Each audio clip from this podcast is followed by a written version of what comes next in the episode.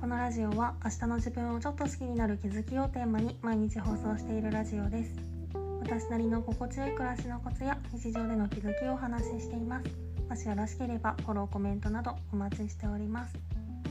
ということで今回はすぐ不安になって何度も確認してしまう現象の対処法っていうテーマでお話ししたいと思います。私昔からめちゃくちゃ心配性で中学生くらいの頃から家の鍵をちゃんと閉めたかとかガスのコンロが消えてたかとかそういうことがすぐ心配になってしまって日常生活に支障が出ることが結構あったんですよね。でもこれそういえば最近大丈夫だなと思ってなんでだろうって思い当たることを考えてみたんですけど一言で言うと証拠を残すっていうことを意識するようになったのが良かったのかなっていう気がしていて例えば家の鍵なら確実に鍵を閉めたっていう記憶を自分の中に残しておくことが大切なのかなって思ったんですよね。私が日頃から意識してることとしては私は常に何かしらの BGM を流しながら動くことが多いんですけど家の戸締まりを確認する時だけは絶対 BGM を止めて戸締まりを確認することだけに全神経を集中させるようにしてて。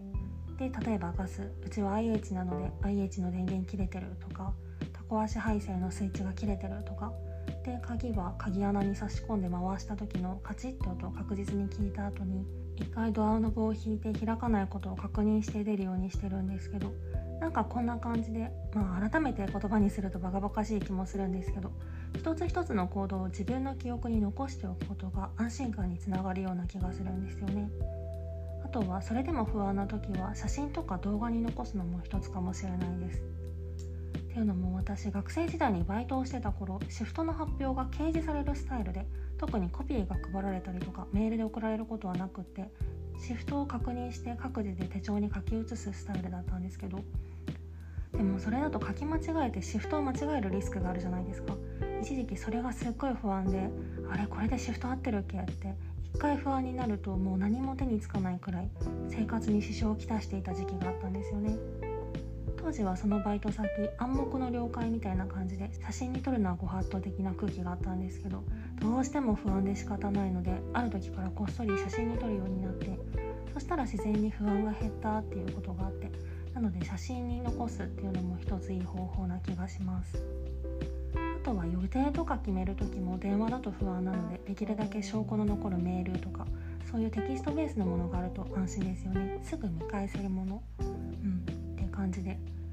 家の戸締まりを何回確認しても不安になってしまうとかそういう系の悩みがある時はまずは一つ一つの行動を自分に記憶させておくことと必要に応じて写真とかを撮って証拠を残すことで日常に支障をきたすことが減るんじゃないかなっていう話でした。